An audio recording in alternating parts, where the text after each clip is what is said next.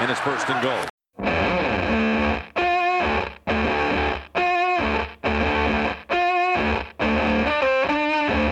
Третью игровую неделю НФЛ называли аномальной за победы андердогов над фаворитами, за подскочившую результативность и невообразимые розыгрыши. Но если честно, очень хочется, чтобы первые две недели были аномальными, а то, что происходило на третьей, стало нормой. Что может быть лучше, чем по окончании воскресенья посмотреть на таблицы дивизионов и воскликнуть «Господи, что происходит?».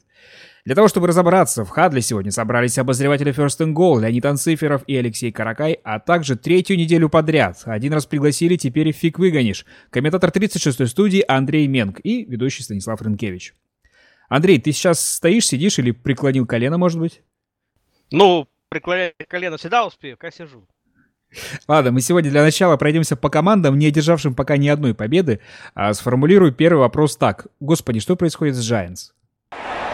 Tempo, flag down, pass picked. Intercepted by the rookie Douglas. Ну, мне кажется, чересчур категоричный вопрос. Вот если бы была такая история, тоже три матча Giants, матч Филадельфии был бы какой-нибудь, ну, где-то на второй неделе, на третьей сыграли бы с Детройтом, тогда да, я бы тоже спросил, господи, что происходит с Giants? А мне кажется, Giants с Филадельфией провели довольно неплохой матч, для самих себя уж точно, лучший матч, и это не только по счету, это, в принципе, видно по игре, да, опять же, мы тут можем говорить, что, ну вот, то как только в более-менее нормальное состояние вернулся Одел Бекхэм, сразу же делала. Ну, была, по крайней мере, пошло. Он наконец-то начал находить ту цель, которую искал на протяжении двух предыдущих матчей, но да даже Одл был во второй игре, как-то не особо, конечно, это было заметно. Но вот действительно дело заработало, дело пошло, и Джайентс провели довольно неплохой матч. И, ну, черт возьми, 61 ярда забил новичок. Он вообще красавчик, на самом деле. Вторую неделю подряд э, в матче с Канзасом реализовал, получается, он. Он сайдкик, сейчас 60 ярда забил. Я боюсь представить, что будет с ним на следующей неделе. Тоже, наверное, можно ставить на какой-нибудь такое ну, своеобразное событие, которое не раз э, редко случается с кикером, не знаю, тачдаун занесет. Ну, у нас вообще главными героями старта сезона становятся вот эти вот молодые кикеры, да. Тавеккио сначала мы восхищались, теперь вот Джек Эллиот. Но слушай, возвращаясь к Giants, тебе не кажется, что они провели не хорошую игру, а хорошую четвертую четверть? Ну, Давай так, э, первый, наверное, ну я согласен, да, что тут даже по счету, опять же, по игре все видно, что если четвертая четверть была лучше всего остального, а предыдущая, ну, была, как видим, не хуже уровня типичных Giants нынешнего сезона. Тут как бы никаких особых подвижек ни взад, ни вперед не произошло. Да, действительно, сумели раска- раскочегариться, сумели как-то разойтись по ходу матча, и Илай, ну, в целом молодец, я считаю, что, ну, два, два перехвата, это, в принципе, статистика по умолчанию. Все квотербеки начинают с нуля, а у Илая, в принципе, уже два там стоит просто до начала матча можно ставить в статистику 2, и это все нормально. Это, к этому уже все привыкли. Но три тачдауна Илая, это прям, прям очень серьезная вещь. Да, конечно, там и отличная работа, что у Дла Бекхэма, что у Стерлинга Шепарда, но но тут э, все равно никак нельзя не отметить э, хорошую работу квотербека. Хорошо, Там, давай зацеплюсь, да. давай зацеплюсь вот за этот момент, да, за хорошую работу квотербека. Смотри, наружу из Giants просочился такой мини-конфликт между главным тренером Беном Макоду и, собственно, квотербеком Илаем Мэннингом. Это было на второй еще неделе, когда Илай не успел в одном из эпизодов ввести мяч в игру до задержки времени, и Макоду его за это после игры покритиковал. Затем самого Макоду покритиковали за то, что он не взял тайм-аут и вообще, что это за плейколлинг у него такой. И Макуду как будто бы от плейнколлинга отказался, а все игроки Giants сказали, что критику от главного тренера они вообще воспринимают как манну небесную. Вот как тебе кажется, кто из них больше виноват в этих 0-3? Макаду или же Илай?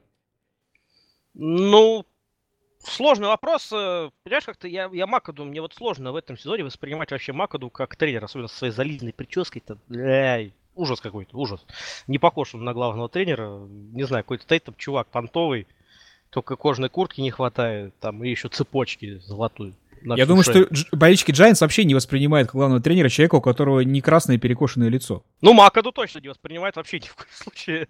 Я думаю, они, наверное, в прошлом сезоне был к этому вопросу. Тут, по сути, наверное, если кого не воспринимает, это координатор, координатор защиты. Все, вот главный человек. Остальное уже так. Потому что, действительно, тут э, абсолютно виден абсолютная разница между защитой Giants и их нападением. Ну, в какой-то веке, да, действительно сумели во второй половине хоть даже и в нападении сыграть. Ну, рано или поздно должно было случиться. Но в любом случае, я бы сказал, мне, мне трудно, опять же, выделить какого-то одного виновного. Но если все-таки, как говорится, рыба гниет с головы, скорее всего, Макаду, потому что, ну, что-то он как-то теряет контроль. Причем только второй сезон, а уже ничего и не получается. Как-то странно. Сколько же у них шансов выйти в плей-офф, по-твоему? Ну, с учетом того, как э, сыграли остальные команды на этой неделе, и, ну, мало шансов. Мало шансов, э, слишком серьезный дивизион пока что намечается. 0-3 для Giants – да, как э, все теперь шутят, что кто мог подумать перед началом сезона, что после трех недель лучшая команда Нью-Йорка будут Нью-Йорк Джетс, но это так. Э, это, наверное, э, хуже сравнение для Giants не придумаешь, но получается именно так. И пока я, честно говоря, теперь шансов вообще на плей-офф не вижу. Казалось, что да, за счет защиты зацепится, поборется, она сможет дать нападение необходимое время, и рано или поздно Илай выстрелит. Но если Илай все-таки эта четвертая четверть была не просто каким-то мимолетным мгновением, а сможет более-менее системно работать и дальше, ну, возможно, шанс появится. Но пока, к сожалению, для болельщиков Giants их немного. Опять же, по причине того, что соперники, видно, очень хорошо работают. И тот же Вашингтон, ну, кто мог подумать, что Окленда не выиграют? Да, в можно было предсказать. В меньшей степени Даллас. Э, ну, Даллас это Даллас. К Далласу думаю, вообще вопросов нет. Главный претендент на победу в дивизионе. Так что пока очень сложно. И тут все-таки теперь уже не от Giants э, зависит, не только от Giants зависит. Тут нужно ждать испада соперников. Статистика истории говорит, по-моему, что 5% команд, которые начинали 0-3, выходили потом в плей-офф. Это не очень много, но на самом деле в отношении Giants это самое страшное, когда они начинают ни шатка, ни валка, и все, никто их уже не ждет в плей-офф. И когда они наконец выходят, вот тогда-то доходят до Супербола, и там обыгрывают Патриотс. История говорит именно об этом. Переезжаем с восточного побережья на западное, где грустно ютятся на скромном стадионе Лос-Анджелес Чарджерс. Леня, я не буду оригинальничать, вопрос все тот же. Господи, что происходит с Чарджерс? Rivers. It's intercepted. Here comes Peters dancing his way with an entourage. Marcus Peters inside the 35. У меня почти такой же ответ, как, как э, в ситуации с Нью-Йорком сейчас была. А, по-моему, ничего особенного не происходит. Лос-Анджелес играет, ну, не то чтобы плохо, но средненько. А, и по большей части, особенно в первых двух играх, им не, не повезло. Мы помним, что две игры они проиграли на двух незабитых э, филд-голах на последних секундах игры. Поэтому вполне возможно, что сейчас у Чарджерс была бы, был бы результат 2-1, и мы бы так, не было бы таких вопросов, и мы вообще про них не вспомнили особо. Ну, идут и идут там где-то в серединке таблицы. Чарджерс. А, так что а, понятно, что третью неделю они провалили. Провалил ее прежде всего Риверс. Наделал в самом начале перехватов. И как бы выбираться стало сложно. Но в целом все так средненько. Типичный середнячок. Больше ничего. А можно ли вот назвать случайностью то, что они проиграли э, из-за филдгола оба раза, если они подписывают кикера, который до этого э, не забил ни одного э, филдгола с 40 ярдов даже в предсезонке? Ну, он, по-моему, замечательно бил там 50 плюс ярдов на не в концовке матча. То есть у... Я просто даже не буду пытаться выговорить это и, имя этого кикера. Вот, но у, не, у него в принципе, нормально, нормальная игра именно когда нет такого давления. Вот когда там последние секунды, и на, на него все это сваливается, тогда получается фигня. То есть это было в первом матче, это было во втором, и в третьем он тоже, по-моему, в концовке в первой половины, тоже когда надо было уже начинать догонять, э, вот он тоже промазал, если я все правильно помню по ходу этого матча. Да, вопрос. Э, может быть, конечно, повторит путь э, Роберта Агуая. Опять же, мы приходим к тому, что Чарджерс играют более-менее равную игру, но вот на каких-то деталях у них что-то не получается. Да, причем всегда не получается в концовке. Они уже получили в НФЛ такую славу чокеров. И э, все думали, что, может быть, смена тренера поможет им э, изменить этот тренд, проигрывать эти игры в одно владение. Но вот это все продолжается. Для меня просто удивительно, необъяснимо. Ну, давайте тот же вопрос. Риверс, три перехвата. только в последней игре, да, и новый тренер, который пока себя показывает, ну, 0-3 показывает за него, да. Кто в этом случае больше виноват? Не знаю, не вижу. Ну, в последней игре однозначно Риверс. То есть там нельзя было э, так начинать эту игру. А в целом, не знаю, может быть, это даже и не Риверс, и не Лин. Может быть, это ну, просто общая какая-то там неустроенность в связи с переездом, в связи с э, плохой посещаемостью, нет поддержки. Э, я помню, что в матче с, э, с Майами э, писали, что болельщиков Долфинс там было больше, чем болельщиков Чарджерс. Так что, ну, может быть, пока просто плохо влияет атмосфера на, на всю команду, и у них поэтому не очень получается.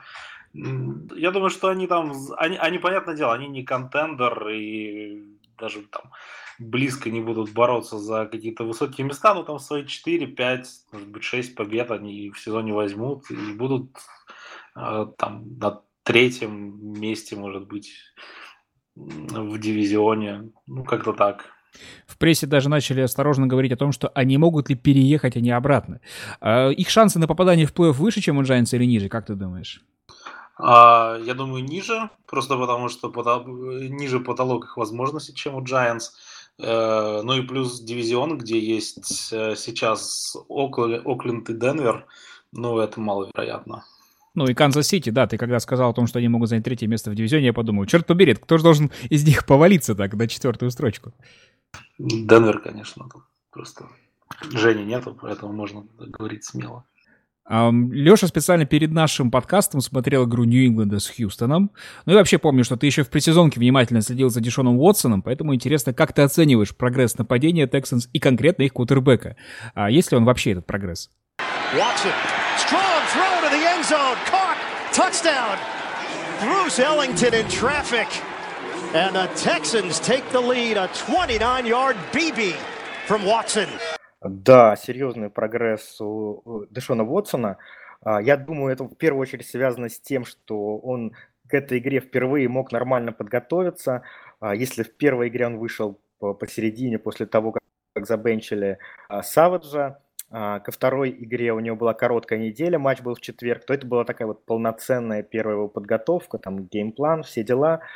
Выглядел он очень уверенно, хорошо, э, постоянно разрывал э, своими выносами защиту патриотов, очень-очень такой уверенно и настроенно действовал. Конечно, у него остались все вот эти его косяки э, с предсезонки. Он не очень точен, вот даже когда он первый тачдаун кидал на Брюс Эллингтона, Эллингтону пришлось подстраиваться под мяч. Ужасный перехват он кинул во второй четверти покидал конверты раньше времени, э, раньше, чем это было нужно. Но, тем не менее, вот прогресс э, почувствовали все, и вот по игре они очень хорошо смотрелись. А не последнее а, место в этом сыграла, конечно, защита патриотов, которая сейчас а, по рейтингу Football Outsiders, э, DVOA, занимает последнее место в лиге. Совсем они плохо смотрелись против Хьюстона. А, и тут еще, наверное, сошлось, что а, как раз вынос квотербека, а, он обычно сдерживает его эдж-рашеры, а у Нью-Ингланда это самое слабое звено, они вообще его не могли держать в конверте, он постоянно ногами набирал ярды и чуть не выиграл эту игру, если бы не Брэди, конечно. Мне вот какой момент непонятен. Билл О'Брайен славится своим очень нервным отношением к стартовым кутербэкам. У нас на сайте как-то проходила даже сумасшедшая статистика по тому, сколько раз за его период работы в Хьюстоне менялся стартовый разыгрывающий. В этом сезоне он сделал то же самое. То есть весь тренировочный лагерь, всю предсезонку с первым нападением работал Том Сэвидж. Проходит половина первого матча сезона, и О'Брайен выпускает Уотсона. Я не спорю, что при плохой работе блока нападения подвижный Уотсон исправляет ситуацию. Но спрашивается, на какой черт было несколько месяцев мурыжить его работой с дублерами и тем самым тормозить его развитие? Это все от его импульсивности или от чего? Ну, мне кажется, он просто э, является антигуру квотербеков. То есть, когда он приходил в Texans, наоборот, он позиционировался как супер-мега-специалист, э, тренер бывший Брэди, но, в общем-то, этого оказалось мало. И все его подписания квотербеков, которые были в Texans, они говорят, что в квотербеках он разбирается а, очень слабо. Как там квотербеки, которых он подписывал, Фицпатрик, Савидж, Малет, Кинум, а, кто там еще был? Так, ну полегче с Киномом, Кином прекрасен. Ну, в общем, все, все говорит, а, конечно же, Свайлер, да, на бешеные деньги. А, все говорит о том, что э, Брайан просто плохой специалист в плане подбора квотербеков. Справедливости ради, мне кажется, что там, ну, во всяком случае, со Свалером говорили, что он даже не успел с ним встретиться, да, перед тем, как его подписали. То есть, может быть, не всех он подписывал, но другое дело, что, да, при нем они выступают очень плохо, и при этом э, самое-то главное, что он их, за них цепляется. Может быть, он просто настолько привык работать с Брэди, что он просто берет одного, ставит старт, говорит, так, ты не Брэди, следующий, ты не Брэди. Ну, таким образом, конечно, он многого не добьется. Ну, плюс они задрафтовали Дэшона Уотсона, который на Брэди совсем не похож. Это абсолютно квотербек другого типа.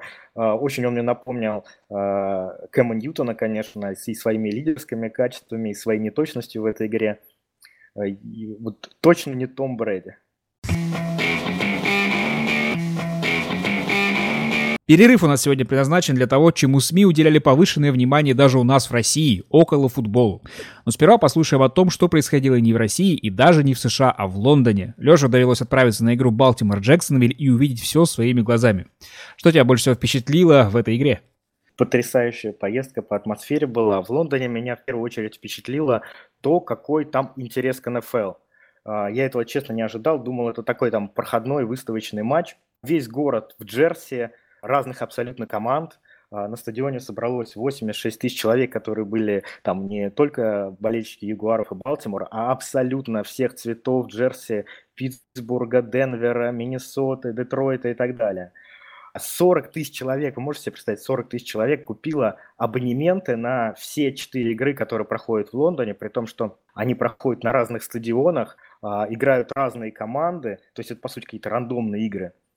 А, в то время как Чарджерс в Лос-Анджелесе не могут собрать 25-тысячный стадион. А, это, конечно, говорит о высоком очень интересе в Лондоне к НФЛ, а, и я думаю, что в каком-то там отдаленном будущем мы точно там увидим команду, может быть, тех же Чарджерс лет через 10. А во сколько по местному времени, получается, и игра стартует? В 2.30 стартовала игра, в 9.30 стартовал Tailgate – очень много народу, все битком. А, Давай я угадаю про Tailgate. Наверное, было не очень много народу и были комики приглашенные.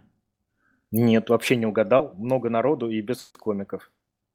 Ну, сейчас э, любители лав просто а, оценили эту шутку. Ладно, а, еще такой вопрос. Джон Харбо на пресс-конференции после матча, вернее, даже через день он об этом говорил, сразу сказал, что он не хотел бы больше ездить в Лондон в ближайшее время, потому что логистика совершенно другая, он к ней не готов оказался, они не контролируют многие вещи, как они контролируют их на выездах в Штатах. И при этом сказал, что он был тоже впечатлен очень болельщиками, и он сказал, что из Балтимора там было 20 тысяч он имел в виду болельщиков просто Рейвенс или правда очень много было болельщиков, которые прилетели в Лондон из США? А, я думаю, он имел в виду просто болельщиков. Вообще надо сказать, что за день до этого, когда я гулял по городу, я видел только болельщиков Балтимора. То есть никого в Джерси Джегорс не было. На стадионе немножко отличалось все, потому что на каждом а, кресле а, лежал флажок Джегуарс, и когда там Джагуары, Ягуары заносили тачдаун, всем махали этими флажками, и казалось, что поддержка у Ягуаров действительно высокая. В принципе, это считается их домашней игрой. Они, они а, пятый год подряд там играют. А, и они, более того, так у них как раз логистика уже вся выстроена хорошо, что все последние три года они одерживают победы на фоне того, что их соперники выглядят не очень такие в состоянии джетлага, не акклиматизированные. Это было очень заметно. Балтимор просто выглядел ватным в этой игре. Из-за разницы во времени именно с Лондона началась вся эта воскресная акция перед матчами, и владелец Джагуарс Шетхан вышел на поле и под звуки национального гимна стоял бок о бок со своими игроками. Люди на трибунах как-то отреагировали на весь этот перформанс? А, никак не отреагировали абсолютно. Плюс там, а, там же исполнялось два гимна. А, начало Великобритании, потом Америки. А, и, если честно, все как-то это смешалось. И несмотря на то, что 27 игроков, да, преклонило колено, ну, это, это было... А, зрителям на трибунах это было не так заметно, как зрителям у телевизоров. Ага. Как ты вообще относишься ко всей этой ситуации, которая бушевала а, все начало недели? Ну, если честно, не знаю даже, как к ней относиться. Действительно, все, все заметно, что вся, вся НФЛ объединилась э, впервые за много, за, много, за много времени. Игроки, хозяева клубов, комиссионер, которые обычно находятся по разные стороны бригад. В этот раз все вместе выступают против Трампа. Ну, хорошо это или плохо, не знаю. Ну, наверное, да, Трамп перегнул палку, совсем решил гайки закрутить. Наверное, это хорошо, что НФЛ вместе объединилась э, и показала, что это одно такое большое сообщество. Андрей, Леша, подключайтесь. Э, как далеко может завести ситуация с противостоянием Трампа и НФЛ? Нас ждут какие-то великие потрясения или президент США через какое-то время просто спустит ситуацию на тормозах и переключится на другую проблему? Ну, я не знаю. Может, вообще это закончится тем, что у нас не будет больше NBA, NFL, там останутся только Green Bay и Patriots, и хоккей будет. Все, вот где нет э, товарищей с темным цветом кожи, то, может, их больше и не будет. Останутся одни белые. Не знаю. Ну, как-то понятно, да, что все это круто, все объединились. Мне кажется, к чему-то серьезному ну, Почему это должно привести к чему-то серьезному? Акции протеста, они всегда были, есть и будут. Я сильно сомневаюсь, что Трамп как-то особо обращает внимание. Кстати, можно напомнить еще о той истории, что э, Дональд Трамп э, отменил э, приглашение для Golden State, которые сначала так думали, ну, скорее всего, мы не пойдем, да, ну, по понятной, опять же, причине. Ну, и, и Трамп такой, ну и черт с вами, и не приходите. Ну, так что, не знаю. Не знаю, какой-то серьезный, наверное, акции протеста, они на той акты протеста, что отпротестовали, а дальше каких-то обычно серьезных последствий, да я думаю, не будет никаких. Э, Все нормализуется, и дальше мы уже будем говорить в большей степени именно о футболе. Эти преклон... преклоненные, э, преклонение на колени, я думаю, будет продолжаться, но с каждым разом все меньше и меньше. Потому что действительно, когда уже люди поймут, что ну а толку, наверное, уже и успокоиться более-менее. Там посмотрим. Мне кажется, тут главный больше вопрос не по НФЛ, а вот что в НБА будет. Вот там сам, самый рассадник э, любимчиков Трампа, вот там, вот, вот там может что-то будет. В НФЛ я сильно сомневаюсь. А я вот э, немножко не соглашусь в том плане, что э, все говорили про единство команд, игроков, но кое-где и вот э, как раз и не было. И, наверное, самая показательная в этом плане ситуация была в Питтсбурге и то, что там произошло. То есть мы видим, что есть э, люди, и их стало вдруг много, кому важно попротестовать. Остались люди, которым важно там наплевать на все эти разговоры и проявлять уважение к гимну и флагу, а есть те, кто хотели максимально от этого отстраниться – а как тот же э, Питтсбург, прежде всего в лице тренера, а, как там Сиэтл с Теннесси, которые тоже не вышли никуда. Вот, так что на самом деле там э, вот этих вот споров, э, их довольно много. Ну, наверное, да, действительно все договорятся в итоге до чего-то, но мне кажется, что мы весь сезон будем вот наблюдать какие-то последствия этого, и опять же, вот возвращаясь к Giants, мы помним, что э, был Одел Бекхэм, который там отпраздновал свой тачдаун не очень красиво, получил за это нарушение и сказал, что это тоже была его такая акция протеста. То есть мы видим, что вот это все, оно выливается в ну, прорывается именно непосредственно в игру, оно влияет на игру, потому что э, вот за такие выражения своих чувств э, летят флаги, зарабатываются штрафные ярды, кто-то не может там на игре сконцентрироваться, потому что весь ушел в, э, в эту всю социальную проблематику и политическую проблематику. Так что, ну, мне кажется, немножко поштормит э, еще лигу, Самый показательный для меня момент был в этой ситуации, конечно, когда вот э, то самое ситуация в Питтсбурге, о которой сказал Леня, да, что текл э, Вильянуэва э, вышел из раздевалки и самостоятельно стоял под гимн, поскольку он воевал в Афганистане в свое время, для него это очень важно продемонстрировать свою приверженность флагу и так далее, и что после этого его э, футболки стали самыми, самыми продаваемыми в США моментально, за сутки буквально. Он обошел там и Брэди, и Роджерса, и кого угодно. Это, опять же, вот э, мы очень много слышим, поскольку в США так устроено, что громче всех слышно СМИ, которые, как правило, находятся по, по обе стороны побережья, да, и, как правило, являются очень либеральными. А, мы громче всех слышим их, но иногда через какие-то действия ты э, услышишь и ту сторону э, Америки, которая, как правило, ведет себя не так громко. Да, это как раз те люди, кто молчаливое большинство, которое вы, выбрало Трампа и которое вот такими действиями дает о себе знать. В частности, что они раскупили футболки Вильянуэва, который таким образом показал свой, как бы, не знаю, протест тем, что не протестовал публично.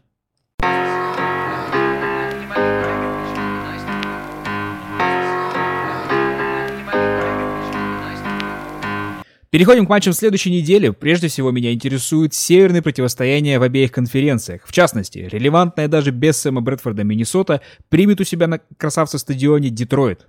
Андрей, как тебе нынешний Лайон? Создают ли они по старту сезона впечатление команды уровня плей-офф? Абсолютно, абсолютно вообще вопросов на сей счет лично у меня нет. Я тебе больше скажу. Мне кажется, что пока это главный претендент на победу в дивизионе. Потому что Гринбей не выглядит столь э, ровным соперником поначалу. Может, конечно, это типичная история Рана Роджерса, который вкатывается, вкатывается и где-нибудь недели с 8-9 уже начнет выдавать там запредельнейший результат. Пока этого, конечно, не видно. И матч Цинциннати, в принципе, тому подтверждение. А Детройт в порядке. Детройт очень уверенно действует. Я думаю, что пока все шансы у них имеются чуть-чуть с Атлантой не повезло, конечно, но... Да, может быть, в матч с Атлантой как-то Детройт немножечко мог поставить под сомнение вопрос относительно их э, перспектив, ведь, э, ну, играть э, именно в нападении, то, что то, чем славится Детройт, то, за что мы любим Детройт, ну, по крайней мере, Э, проявляла, отмечаем и их силу. Это именно нападение. Нападение в матче с Атлантой, к сожалению, не особо было видно, да, вот как раз примерно как с Giants где-то с четвертой четверти. Но в любом случае, пока все, я думаю, у Детройта в целом по плану. Так что вопросов пока что никаких. Вопрос именно в том, как будет по другую сторону э, выступать Гринбей, да и, в принципе, Миннесота тоже, да. Если, если Кейси Кином такое будет творить и дальше, то могут возникнуть серьезные вопросы. Но пока, я думаю, Детройт фаворит дивизиона, и пока особых оснований как-то этому противоречить, наверное, нет. Давай вспомним вот эту концовку матча с Атлантой, которая наделала много шума. Они реально могли выиграть эту игру, если бы Голден Тейт буквально сделал еще один шаг до того, как упал бы на землю. Но вообще вся эта ситуация, когда списывается 10 секунд после пересмотра момента, и у тебя при этом нет тайм-аутов. Тебе кажется это решение справедливым по отношению к Детройту? Ну, конкретно э, момент со списанием 10 секунд, конечно, нет. Но это примерно то же самое, как овертайм в Супербоуле. Вот, вот ты выиграл монетку, у тебя первое нападение. Ты занес, все, ты выиграл. Ну, у соперника нет возможности ответить. Примерно то же самое. 10 секунд списали, а их 8 было. Все, матч закончился. Странно, очень странно, потому что, ну, наверное, не знаю, успели бы они там за 8 секунд построиться, то все, 5-10, может быть, бы не успели. Но, опять же, это все это все уже сослагательное наклонение. Мы не знаем, как оно было бы на самом деле. И никто не знает. А в касаемо конкретного момента с незащитным тачдауном, ну, мне кажется, оснований отменять это решение у судей не было. Мы знаем, да, что при видеопросмотре э, судьи должны э, обнаружить очевидные доказательства своей неправоты. А все-таки решение на поле был тачдаун. Очень-очень спорный момент. Мы и в нашей комментаторской курилке 36 студии тоже долго на сей счет дискутировали. Э, кто-то говорит, что был, кто-то говорит, что не был. Но, в принципе, все сошлись на мнении, что оснований для отмены решения у судьи, ну, как кажется, не было. Как кажется, не было. Там же все очень действительно на тоненьком. Я не знаю, там, наверное, миллиметры нужно считать, чтобы видеть, было это э, чертово колено на газоне, когда мяч, вернее, где там был мяч как раз в тот момент, когда колено уже было на газоне, очень спорно, очень спорно, поэтому я лично считаю, что, ну, скорее всего, скорее всего, судьи по-хорошему, конечно, должны были засчитывать, потому что такие моменты должны трактоваться в пользу нападения, и, еще раз повторюсь, ну, не было неопровержимого. Ну, это получается того. такой парадокс. Э, такой парадокс, что, с одной стороны, судьи сработали в сторону нападения, но это же как бы рикошетом побило по ним, потому что не засчитая они тачдаун в этом э, моменте, да действительно, за 8 секунд, в принципе, Детройт мог бы сделать то, что он делал как-то в позапрошлом, по-моему, сезоне, когда Мэтью Стаффорд в такой же ситуации показал, что сейчас будет делать спайк, а сам запрыгнул э, за зачетку и тем самым выиграл матч, занеся тачдаун там за последние секунды буквально. Ну вот опять же, мы только гадать можем оставаться. Конечно, концовка, вообще веселая концовка получилась. Флагов за двухминутное предупреждение было выброшено, наверное, больше, чем за всю игру, причем раза в два, в три. Ну, судьи постарались, команды постарались. Вообще игра классная, классная получилась. Я прям горд, что мне довелось ее прокомментировать. Но посмотрим, что будет в матче Миннесота-Детройт. Вот как раз у меня к тебе такой вопрос. У нас главный болельщик Миннесоты. Я вообще не знаю людей, кроме тебя, кто болеет за Миннесоту. Так вот мне, не знаю, повезло или нет. Ну вот, э, ну, наверное, напрашивается вопрос вот по поводу Кейс Кинома все все-таки ты веришь в то, что он сможет и дальше э, такую игру показывать, потому что, судя по всему, в ближайшее время Сэма Брэдфорда мы все-таки не увидим. Да, ну, во-первых, как-нибудь э, обязательно приезжай в Петрозаводск, тебе не так далеко, потому что по удельному э, количеству болельщиков Миннесоты у нас прям, прям целый форпост. Видимо, сказывается схожие погодные условия. А что касается Кинома, то, безусловно, Брэдфорд еще неизвестно, когда появится, и в отношении него прогнозы не менее туманные, чем в свое время относительно Бриджвотера выдавались, потому что э, Зиммер очень странно говорит о том, что вне зависимости от того, будет ли играть Брэдфорд или не будет, все у него будет в порядке, вот что означает эта фраза, например? Мне не очень понятно. Есть тут скрытый какой-то подтекст или нет. Вот. Просто колено Брэдфорда доведено до такой степени, что уже никому ничего про него не известно, в каком он состоянии может находиться. Надо самому Брэдфорду неизвестно. Да, и судя... Брэдфорд каждый... Ну, day to day, да, это говорится. То есть Брэдфорд каждый день встает, и в зависимости от того, идет ли там дождь, в, каком, э, в какой луне находится Сатурн и так далее, видимо, он как-то пытается понять, как чувствует его колено. А тут э, очень интересно проследить, что способствует тому, что Кином так сыграл. Да, во-первых, Адам Тилин и Стефан Дикс в первую очередь наконец-то себя проявили, потому что их потенциал был виден давно. У Тилина он был такой поступательный, у Дикса он ярко сверкнул еще раньше, да, но вот мы давненько не видели его плеймейкерских способностей, отчасти потому, что он травмирован был. Тут, наконец-то, вот они разбегались, и очень часто они просто открывались таким образом, что кином, кином осталось только исполнить, да, то есть тут не нужно ни в коем случае акцентировать внимание только на игре Кинома, но нужно понимать, что его окружение сделало эту игру. И плюс э, линия нападения сыграла гораздо лучше, чем на прошлой неделе. Вот. Э, и судя по тому, как развивается сезон, мне кажется, что нельзя заранее предсказать, как сыграет линия нападения в данном конкретном матче. Вот. Пас-раш Детройта мне не кажется слишком опасным. Есть команды посерьезнее, поэтому можно рассчитывать, что на эту игру линейное нападение станут с той ноги, с какой нужно, и мы можем увидеть вполне неплохую игру Кейса Кинема. Я не верю в то, что игрок, который показал вот такую игру в одной игре, не может повторить этого еще несколько раз.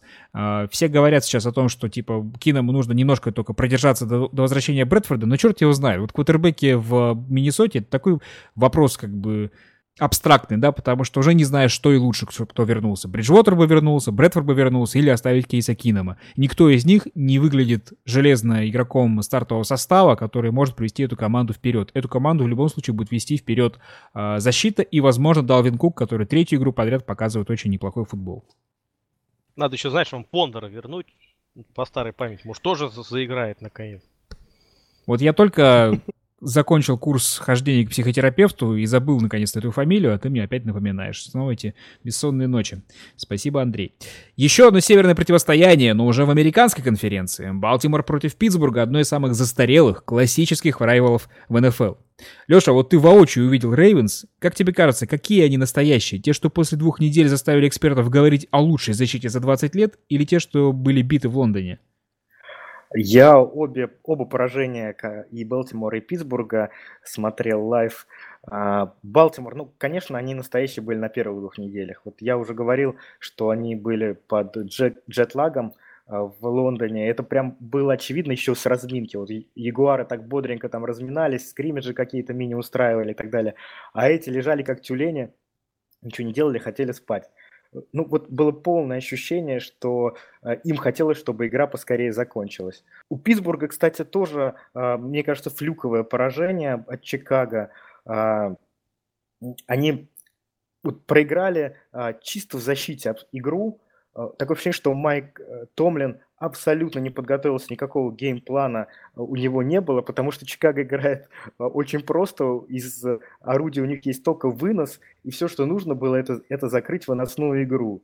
А, вместо этого был, был какой-то странный плей-коллинг в дефенсе, а, и вот, например, на последнем розыгрыше, когда Ховард занес победный тачдаун, была очень ну, такой смеш, смешная ситуация, если смотреть этот розыгрыш в повторе. А, Чикаго, э, у Чикаго было построение 13, когда на поле три тайтенда а, и один выносящий, и в линии то есть стояло 8 человек, а у Питтсбурга э, в, в, в defensive э, боксе, фронте было только 7 Э, человек и два сейфти, которые находились очень высоко. То есть вообще а, они абсолютно а, не подстроились под построение Чикаго. И пропустили этот тачдаун. Но с Балтимором такого не произойдет, потому что соперники хорошо друг друга знают.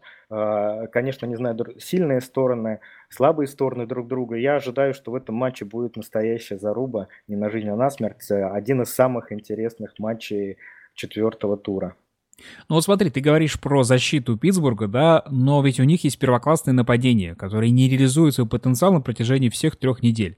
Вот что не так со стилем? Что мешает им заставить все нападение Антонио Брауна, Мартевиса Брайанта, Бена Ротлисбергера и, главное, Левина Белла, конечно, заработать всем вместе? А, да, все так, но не думаю, что есть какая-то вот одна причина, по которой а, у них не получается реализовать свой потенциал. Но вот попробую вот перечислить какие-то такие моменты. Во-первых, у них Белл и Мартавиус а, отсутствовали в лагере, почти весь, во всем тренировочном лагере. То есть они вкатываются, для них а, предсезонка продолжается. Во-вторых, а, Бен, конечно, в этом сезоне выглядит хуже, чем обычно, менее он точен в передачах. Ну и вообще он на выездах чуть-чуть послабее выглядит. В целом, Алайн Питтсбурга сдала, не создает Белл таких проходов, как раньше, и это тоже проблема, поскольку им не получается, у них не получается набирать достаточно ярдов на первом дауне, и сразу э, защите становится, становится легче играть, потому что надо защищать уже практически только пас. Э, и, кстати, Питтсбург в этом сезоне очень много нарушений в нападении допускают, они одни из лидеров чемпионата по нарушениям. Ну, я думаю, что эти все проблемы, они решаемые, вот ничего такого сверхъестественного, а, что нельзя превзойти, нету. А, должны сыграться Мартавиус, Белла и Биг Бен, и мы увидим старое доброе нападение Столиваров. И у нас остается, пожалуй, центральный матч всего тура – Денвер против Окленда. Обе команды здорово начали сезон, обе опростоволосились в минувшие выходные. Лень, кого из них мы сильнее перехвалили в предыдущих подкастах? А, не знаю насчет мы, но вы явно перехвалили Денвер. А, я вот не, не очень в него верю. Хотя, наверное, сейчас ну, мне Денвер нравится больше, чем он мне нравился перед а, началом сезона. Прежде всего потому, что там вернулся вынос вместе с возвращением Си Андерсона. И стало гораздо веселее. Вот. Но то, что Симеон показывал а, в начале, ну, в первых двух играх сезона оно куда-то пропало, вот эта вся магия, про которую мы говорили в прошлом подкасте. И, ну, мне кажется, Денвер э, очень сильно переоценен, э, и он не будет, ну, никак бороться там за какие-то высокие места а, в этом году. То есть, может быть, потом, может, может быть, это из-за того, что из-за смены тренера, и как- как- как-то все там еще не до конца работает, но тем не менее. А Огленд, наоборот, мне нравится больше, и я поставлю с большим удовольствием на то, что Окленд выиграет. Очень здорово они выглядят. А, и вот это их поражение, ну, оно скорее там больше неудача, чем какая-то системная ошибка, поэтому мой, мой голос Окленду уходит однозначно. Думаешь, не станет защита Денвера проблемой для Окленда и для Дерека Кара, который впервые за долгое время, наверное, выглядел так неуверенно а в игре? Наверное, вообще была одна из самых слабых игр его за все время в Рейдерс. Ему просто показали его рекламу, вот этого Credit Union, которую он пел.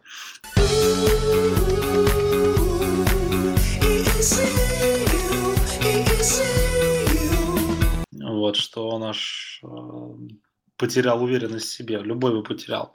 Это как проклятие а, Мэдден, да, только в видео в роликах да, рекламных? Да, что-то вроде того. Ну, не знаю, вообще э, у Лайна Окленда он всегда был неплох, ну, как всегда, последние годы он был неплох, и вроде а, особо ну, не изменилось все в худшую сторону, поэтому, мне кажется, должны сдержать. А, а, защита Денвера, ну, да, она хороша, но она не настолько топ, э, какой была там, пару лет назад. То есть тут идет немножко просто движение в разные стороны. И ну, у Окленда очень много орудий, то есть помимо Карра есть Линч, вдруг внезапно там второе, третье дыхание открылось у а Краптри, который уже вроде как должен постареть и потихоньку думать про пенсию, но у него что-то не получается. Он ловит, тащит. Ну, по-моему, здорово.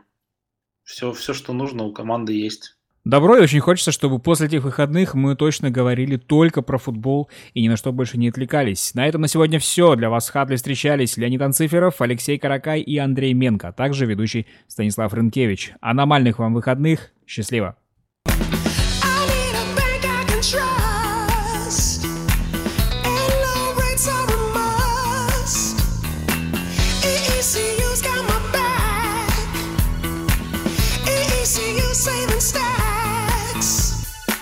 Ну вот и все, сегодня прям вообще рекорд по времени, Под, мне кажется. Бодрячком, да. Без Жени быстро записал. Ха-ха.